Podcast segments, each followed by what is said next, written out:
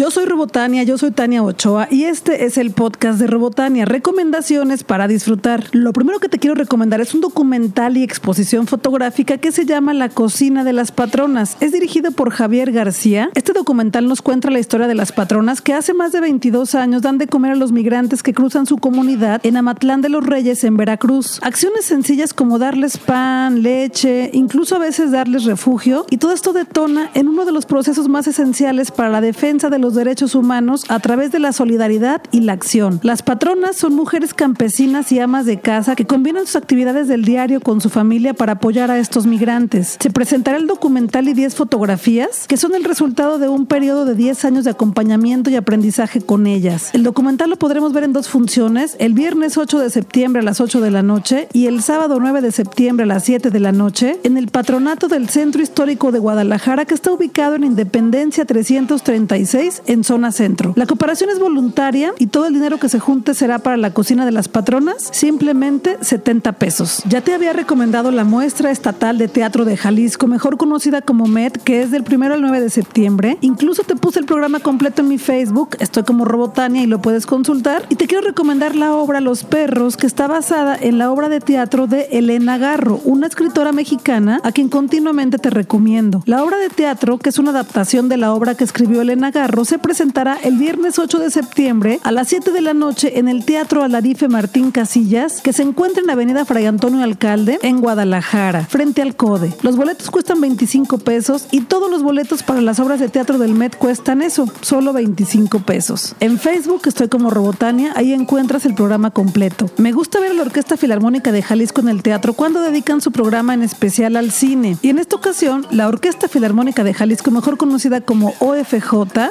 dedicarán dos presentaciones especiales al cine. Tocarán canciones de varias películas: Odisea del Espacio de 2001, King Kong, El Señor de los Anillos, Piratas del Caribe, Los Siete Magníficos, Gladiador, Jurassic Park, Harry Potter y la Piedra Filosofar y Star Wars. Podremos ver esto en dos días: el viernes 8 de septiembre a las 8:30 de la noche y el domingo 10 a las 12:30 del mediodía en el Teatro de Gollado. Los boletos los encuentras en las taquillas del Teatro de Gollado desde 150 a 300 pesos. Esta semana fui de paseo por las librerías y me encontré dos que tienes que leer muy pronto. El primero se llama La cabellera andante de Margot Glantz y es un libro con pequeños textos, ensayos y opiniones sobre la importancia del cabello en la mujer. Varios de estos textos se publicaron en diferentes periódicos, revistas y un montón de medios y lo que hace este libro es compilarlos todos. La autora Margot Glantz menciona que le importa este tema porque la cabellera es quizá junto con las uñas lo que más perdura en el cuerpo humano muerto y además porque la forma en que se usa el cabello determina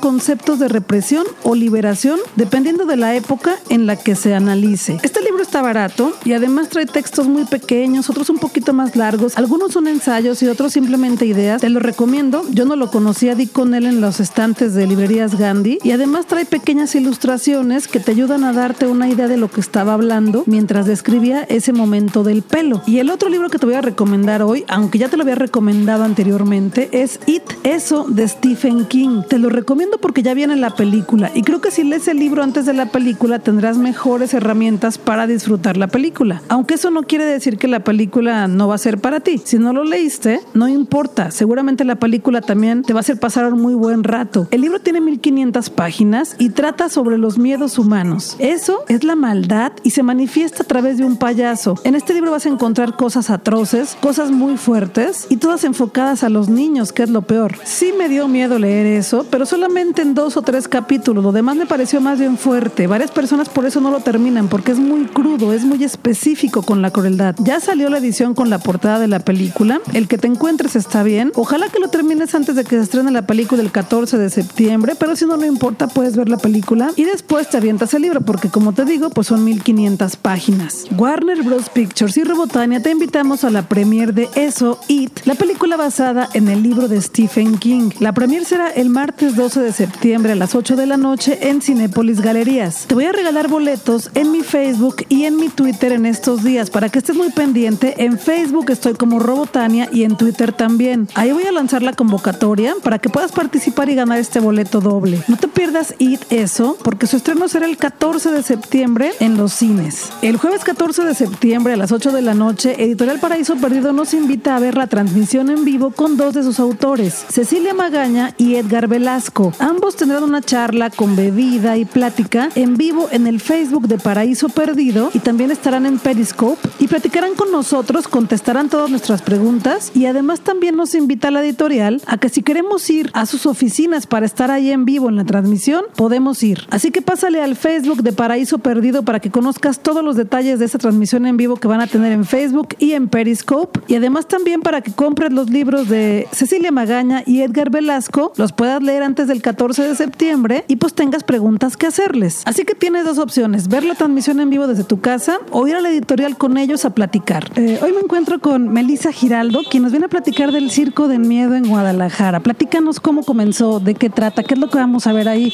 Cuéntanos todo. Hola, buenas tardes. Bueno, este proyecto inició hace un año aquí en Guadalajara. Estamos regresando para el aniversario que se está cumpliendo ya el año de gira que nosotros este, hicimos después de iniciar de cero con este proyecto. La idea surge por la evolución al circo, por darle este valor, este talento ya olvidado a nivel México, a nivel nacional, en el cual tenemos otros países que el circo es conocido como patrimonio nacional y es muy respetado y es muy ovacionado. Entonces nosotros buscábamos esta parte de darle otra vez el glamour, buscamos darle otra vez la elegancia al circo y el valor que tiene el artista circense y también el artista como el actor, ¿no? El Circo del Miedo lo que busca es tener esta fusión y esta evolución combinando el teatro con el circo, con actos circenses, con actos de calidad. Contamos con actos que han estado en competencia en China, en Holanda, que han, son chicos que han ganado este, premios, que se los han llevado a festivales internacionales. Entonces es, son artistas y es un elenco muy completo de gente que tiene un potencial maravilloso dentro del Circo del Miedo. Y esta idea comenzó en Guadalajara hace un año. ¿Cómo fue que se les ocurrió hacer un circo de eso, que provoque miedo? Porque a mí me encanta que las cosas me provoquen miedo, las películas, los libros, los espectáculos de circo, de teatro, pero hay mucha gente como que no, no, no entiende cómo surge esto, porque es cómo me van a asustar. Pero hay gente que nos encanta que nos asusten. ¿Cómo fue que se les ocurrió esto? Bueno, esto surge a raíz de querer darle la evolución, querer ofrecer una nueva experiencia hacia el público, que la gente que visitara ahí el circo tuviera una manera nueva, una manera sensorial de vivir el circo. Entonces somos la contraparte de que si alguna vez de chiquita o ahorita de grande tú llegaste a ir a un circo tradicional, eh, nosotros le dimos la vuelta a este universo paralelo y demostrar como que la otra vida o el tabú de muchas personas que tienen estos, estos miedos internos de no querer separar nunca por los payasos, por todo este tema, ¿no? Que a lo mejor para muchos llega a ser escalofriante, entonces nosotros dimos esta contraparte para que se disfrutara y se gozara, no es otra manera de exponer y darle potencial a todo lo que tenemos dentro del circo. Platiqué con Melissa Giraldo, productora del Circo del Miedo, y me invitó a la función debut en Guadalajara de esta temporada. Me invitaron a vivir la experiencia del Circo del Miedo y en cuanto llegué, entregué mi boleto, pasé la primer cortina y ya me estaba recibiendo un personaje que me sacó un susto. Si vas a Instagram, con suerte vas a poder ver todavía mi historia que subí justo en ese momento y que me sacaron el susto del día. Llegas al lobby, cruzando la primer cortina, ya te asustaron como a mí. Hay un DJ tocando y hay un montón de personajes de terror. Hay payasos, un montón de personas disfrazadas que sí te asustan. Te recomiendo que te tomes fotos con ellos. Yo lo hice, son muy amables, sí te asustan, pero también permiten que te tomes fotos con ellos para que las subas a tus redes sociales, a tu Instagram o simplemente para que las compartas en Facebook con tus amigos y les presumas que fuiste al Circo del Miedo. Este espectáculo es con artistas mexicanos e internacionales de Chile, Perú, Nicaragua, Colombia y cumplen un año en este 2017. Este espectáculo es muy divertido, está enfocado en las pesadillas de una niña, en las pesadillas que puede tener cualquier persona como tú o como yo. Y esta niña se llama Isabela y lleva varios días sin dormir. Se encuentra en un momento de frustración porque no puede conciliar el sueño y ya quiere descansar. En sus pesadillas ha creado diferentes personajes con su imaginación y los personajes comienzan a aparecerse presentándole situaciones extremas y raras que le siguen perturbando el sueño. Tiene que pasar a través de estas fases, a través de estas pesadillas para poder salir del trance y poder dormir bien. En el Circo del Miedo vas a ver acróbatas, trapez contorsionistas y muchos artistas que hacen maravillas con sus cuerpos. Yo me hice fan del espantapájaros que tiene un acto de trapecista increíble y sí le dije porque me lo encontré en el lobby, ah, porque al final del espectáculo los artistas salen para que tomes foto con ellos. Y me lo encontré y le dije, increíble tu acto, de verdad, eres fabuloso. Y es que, en serio, más que darme miedo, el show de este espantapájaros en el trapecio me puso hasta sudar de las manos. Estaba súper nerviosa por el equilibrio increíble que maneja arriba del trapecio. Y no solo es un espectáculo de terror, también tiene muchísima comedia. El show dura dos horas y hay momentos en que los artistas están en contacto con las personas. El espectáculo se presenta en la segunda carpa, que es más grande, es circular y con gradas alrededor, tal cual un circo. Y aunque el espectáculo siempre es el mismo, te aseguro que va a depender también del público que asistamos cada noche para que la experiencia sea diferente. El Circo del Miedo se encuentra en Avenida Vallarta Cluse con Calzada Nueva a un costado de Roca Automotriz. Las funciones del Circo del Miedo son viernes, sábado y domingo, dos funciones por día a las 6 de la tarde y a las 8.45 de la noche. Y para que conozcas todo de este circo, búscalos en Facebook, así están, el Circo del Miedo, o también en su página web para que compres tus boletos, circodelmiedo.com. Y los boletos van desde 275 pesos hasta 2100 el palco VIP para cuatro personas. Córrele a mi Instagram, estoy como Robotania y con suerte todavía alcanzarás a ver las historias que subí el día de ayer